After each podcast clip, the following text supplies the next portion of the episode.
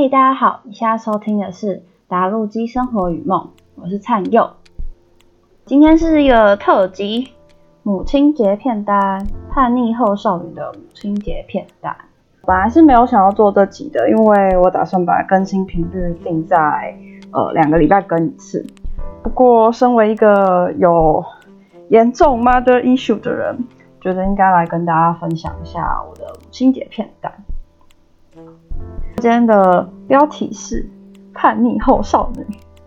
虽然二十二岁还称自己是 少女，有点不要脸。不过我一直觉得自己还没有完全从青春期毕业，因为我还在念书，还在吃家里的资源吧，所以暂且先称自己为后少女。身为一个台湾跟这种亚洲家庭长大的小孩，好像会一直跟家里有很多摩擦。对我来说，尤其是自己的教育程度、生长背景跟父母有一些差异的时候，会更严重。之前我听台大社会系蓝佩佳老师的演讲，他有说到，社经地位比较高的家庭会倾向给子女比较偏西方、比较进步的亲子教育。这个论点他在最近的新书《拼教养》没有提到，但我还没看那本书。如果大家对于呃不同的教养方式有一些兴趣的话，可以去看看那本书。我并不是在那样的家庭里面长大的。我的父母都是高中时毕业，然后家里算是蛮清寒的，也是受很传统的那种权威教育出来的父母。他们对于我的教养方式，他们自认为开明啊。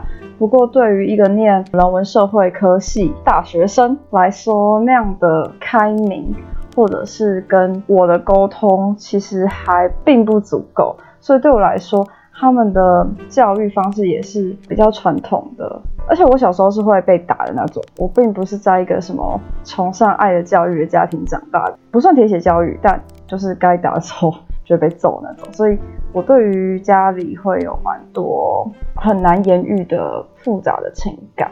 回到今天的主题，母亲，我觉得我是那种很传统，会跟妈妈有很多摩擦的那种亚洲小孩。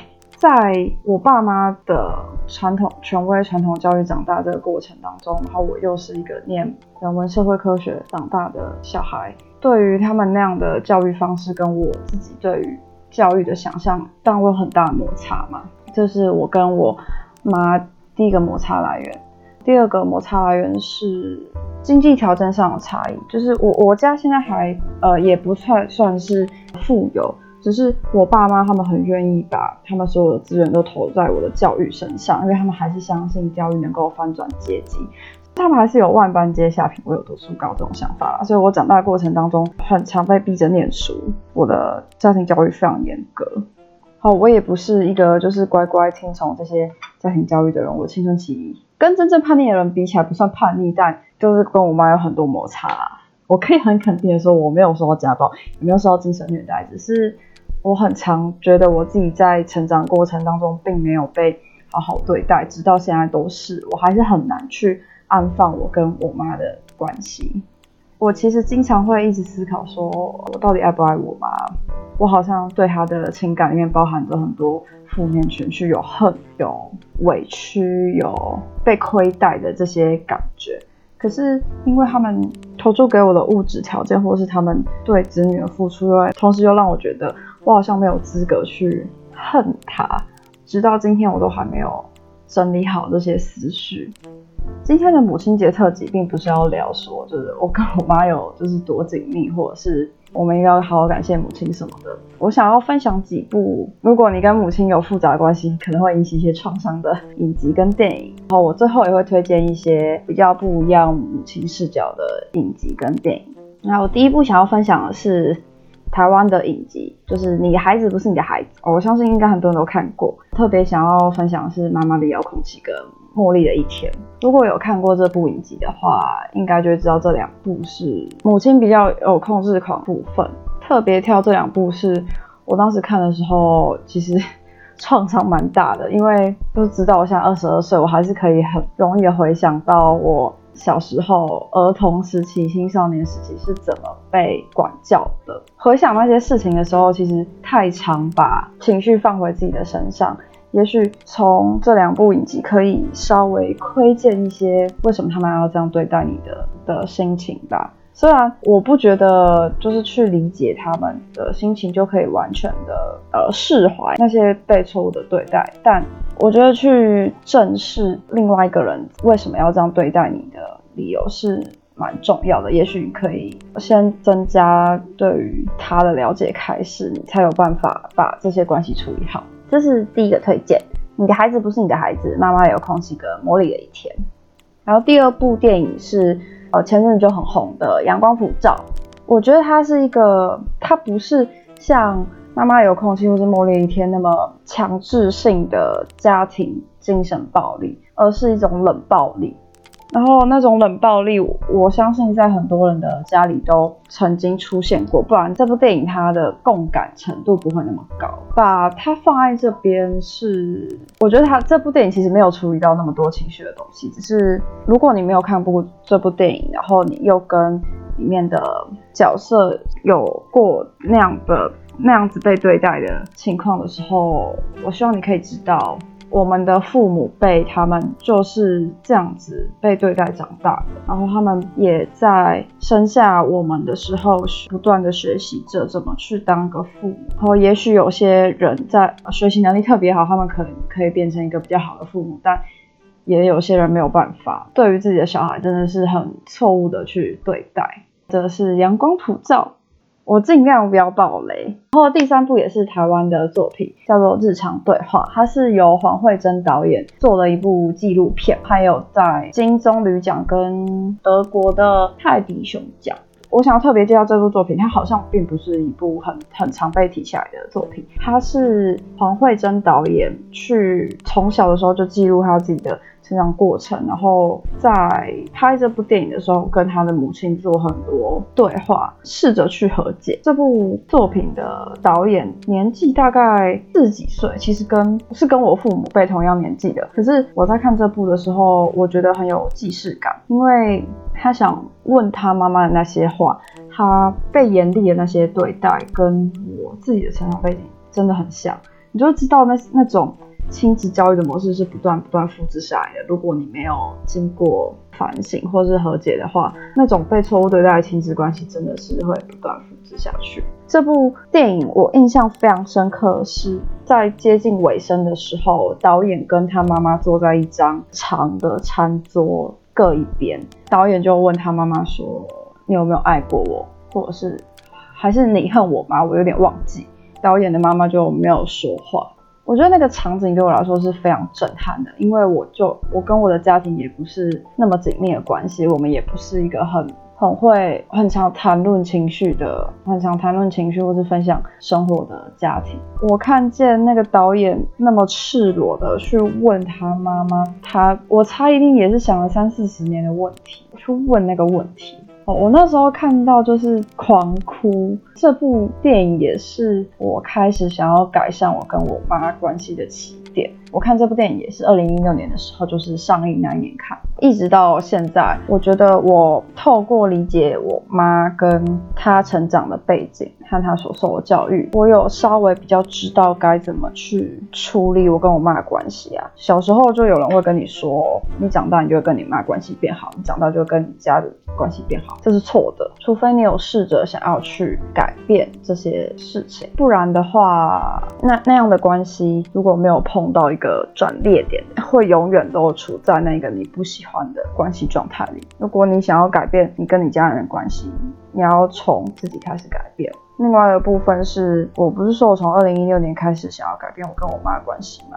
我有个很大的觉悟是，他们是他们的性格已经固定了，他们所受的教育就是这样。其实你很难去改变他们的想法，除非你有非真的非常开明的父母，但不幸的是我的父母，不是那样的父母，所以真的需要花很多力气去调整。然后我一开始用了错误的方式。就是避免冲突，然后避免冲突的方式就是不谈话。哦，我发现这样的方式只是把呃冲突累积的越来越后面，一旦爆发冲突的话，你会更受伤。如果现在也有人在努力跟你的家人和解的话，请你要试着沟通，然后那个沟通你可以有一些技巧，比如说你就不去碰你们一定会爆炸的话题。我知道这样不是非常健康，但总是要慢慢开始。我自己还没有成功，因为我跟我妈最大的问题是，当我想要跟她沟通的时候，她都觉得我在顶嘴。好，我还在慢慢尝试这件事情。祝福大家。然后下一部想推荐的电影是加拿大导演多兰的两部电影，一部叫做《听妈妈的话》，英文片名是《I Kill My Mother》。这部电影也是很自传式的叙述，这部就不是女儿跟母亲的关系，是多兰自己当男主角，然后他在。他是个 gay，然后跟他妈妈之间有很多不谅解。而我第一次看这部的时候，我很就我很投入在那个子女的角色里面，因为那时候还没有还没有从我妈的角度，或是比较比较想要试着去理解我妈开始。所以我第一次看这部电影的时候，我就会觉得我可以理解为什么他那么做，然后我反而并不是非常，并不是很能感受那个妈妈受伤那个感觉。第二次看的时候，我想说。天呐，就是这个儿子真的很屁孩，然后很很伤害他的母亲哦。我的，然后我第一次看的时候觉得，哦，我长大了。它里面有一段最让人印象深刻的对话是：如果如果我死了，你会怎么办？他妈妈就说，我也会去死。哦我觉得这部是非常赤裸的展现一个叛逆的子女怎么跟他的母亲冲突的，所以它是一个很赤裸的电影啊。听说也是多兰自己的自传，然后他也是在十九岁的时候就拍了这部电影得奖，我也觉得应该是他最好的作品。然后另外一部叫做台湾翻成《亲爱妈咪》，哦，英文片名就是《妈咪》。这部的话，它是有一点架空背景，儿子是有 ADHD，然后他妈妈单亲，要照顾他蛮辛苦的。他妈妈很犹豫，说要不要把儿子送去教养机构吧，会有一些强制性治疗的。在做出这个决定之前，就这部电影就在讲述他妈妈怎么去努力的跟这个儿子相处，然后面对生活困境。这部电影最有名的一句对白是，就是这个儿子因为他的病症伤害到他妈妈的时候，就问他说：“你会你会一直爱我吗？”然后他妈妈就说：“那是我们唯一在行的事。”我觉得这这部的张力比《I Q My Mother》更强大，因为它是一个比较有冲突感的关系。我觉得它冲突感是比前前一部作品更强的。然后它的画面、它的构图都很好看，我看了四遍吧，然后每次看都会哭。推荐给大家看，如果你还不认识这位导演的话，我觉得这是他最好的两部片，最喜欢的。然后我想推荐的第五部作品是《凯文怎么了》，We Need to Talk About Kevin。它是由 Ezra Miller 跟 Hilda Swinton。我觉得这部电影的重点在于，并不是所有母亲生下来都有母爱，因为怀孕跟生育小孩，这这本来就是一件很痛苦的事情。然后这部电影把母亲在就是亲子过程中的那种挫败感啊，想要做那些努力都拍得很好。但这部电影是的主轴就放在。儿子在母亲这种不想要生下他，跟没有调试好作为母亲角色的成长过程当中，怎么样变成一个问题小孩？这部片蛮久了，但我觉得它还是蛮好看的。对，We need to talk about Kevin，凯文怎么了？第六部是《欢迎光临奇幻城堡》。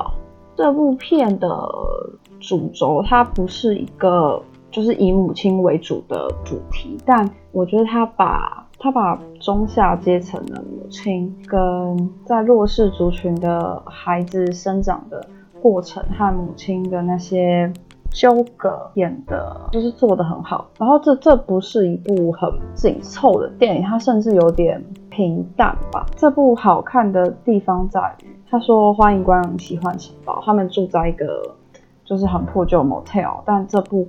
电影的色彩是很梦幻的，不过他们这部电影的调性却是很很社会底层的那种生活感，所以我觉得这种颜色上的对比跟实际上的生活样态很那个冲突感很大。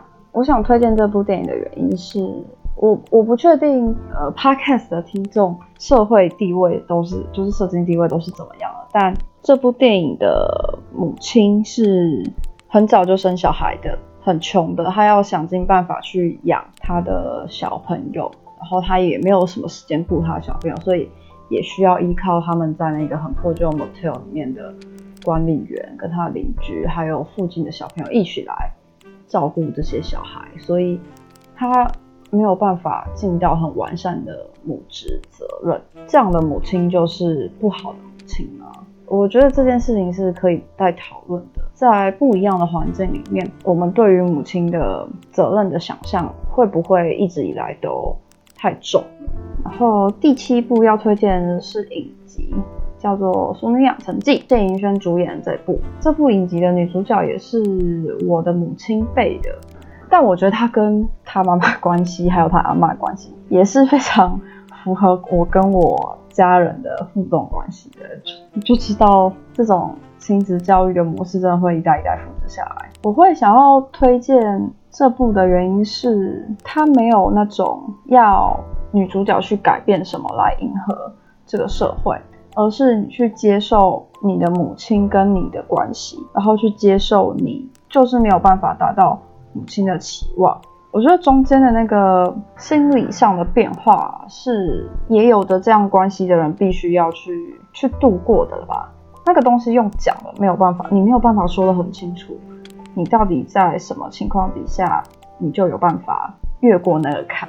而是你可能要去经历一些事情，你终于理解了你跟家里的关系是什么。当你没有办法达成家里对你的期望，或者是你想做的事情跟你家里想要、希望你做的事情完全不一样的时候，你要怎么去走你想走的路？不怨恨自己。它里面有一段我印象蛮深刻，是陈嘉玲的弟弟要跟他母亲就是坦白某件事，然后陈嘉玲就说：“你放心去讲吧，你放心，让妈失望的还有我垫着呢。就是我自己也是家里的长女，然后下面有个弟弟，然后我弟弟算念了很有保障的科系啦，所以我念人文社会科系就是超级没前途的。所以我听到陈嘉玲讲这句话的时候，我整个很有感受，虽然我还没。开始出社会，还还没开始经济独立，但我好像有预感，我自己也会是让家里失望的一个。这部剧真的很推荐所有台湾生长，或者是你就是在这种传统教育里面长大的女孩子们，对，特别是女孩子，这是一部女性向剧来看，特别想要推荐片尾的独白。他说：“亲爱的陈嘉玲，你是从几时开始忘记的？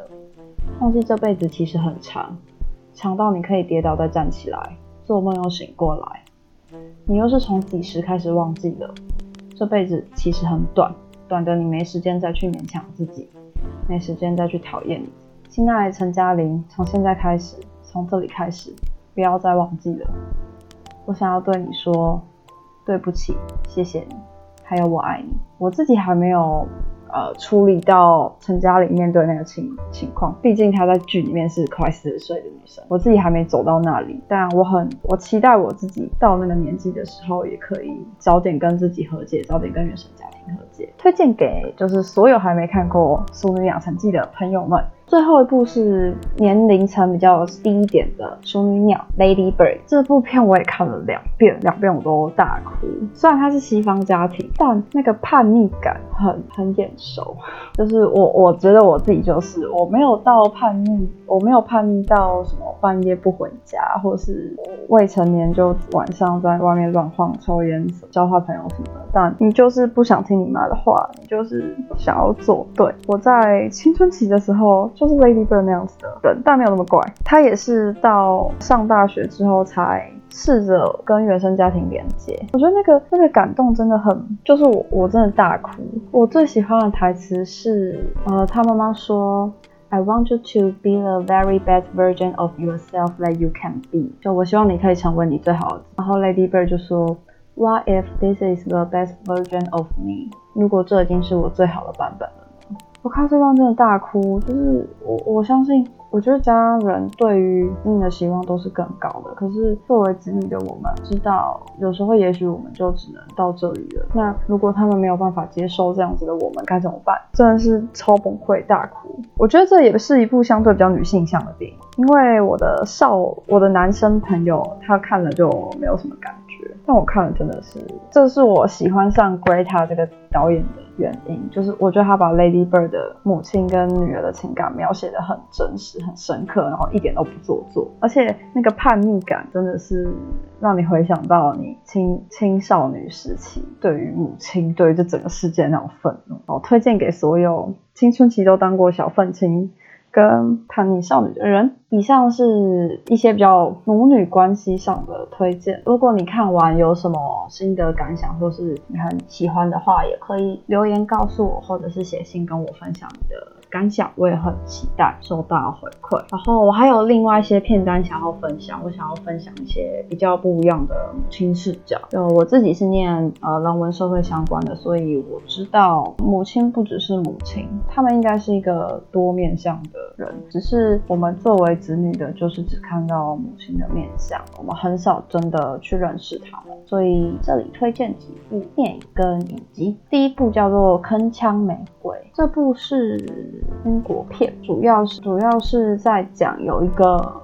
年轻妈妈，她们她想要成为一个就是很棒的乡村女歌手，但是她有小孩，她有家庭要顾，她那她怎么去追求这个梦想？这部真的是这部音乐很好听，然后那个现实面的描写跟角色性格的写作会，我觉得会会让你去作为子女的我们思考说，我们是不是也让我们的母亲放弃了自己的梦想？电影的结局我不爆雷，但我觉得相对来说是一个比较现实。的结果，嗯，第二部要推的叫做《厌世妈咪日记》，它里是那个莎莉赛隆演的。这部就真的就是主要在描述母亲的母职的一些困境啊。我觉得我比较推荐男生看这部，就是如果你是一个父亲或是完全不懂的，就是当时妈妈有多辛苦的人，我推荐你看《厌世妈咪日记》，好不好？萧毅赛龙为戏真胖很多哦，我觉得也是非常精彩的一部电影，《厌世妈咪日记》。第三部是台湾的影集。谁先爱上他的这部主要其实也不是在讲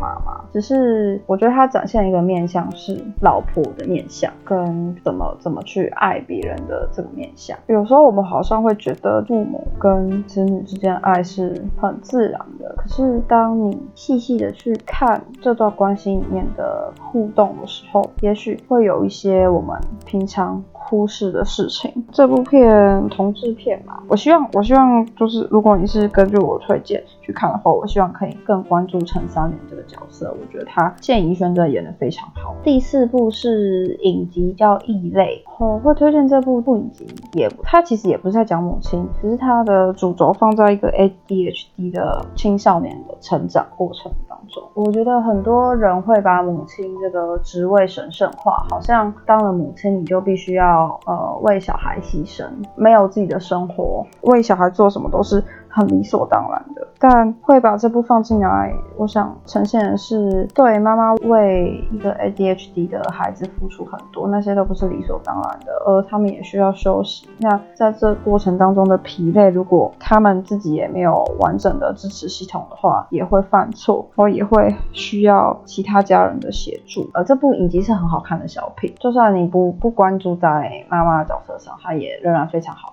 它在 Netflix 上有，它是 Netflix。原创推荐给大家，所以整理一下今天推荐的电影跟影集。影集的部分，我推荐的是《你的孩子不是你的孩子》，其中的《妈妈遥控器》跟《茉莉的一天》，还有《淑女养成记》跟《异类》。然后电影的部分，台湾的我推荐的是《阳光普照》、《日常对话》跟《谁先爱上他的》。然后其他部分的，我推荐的是。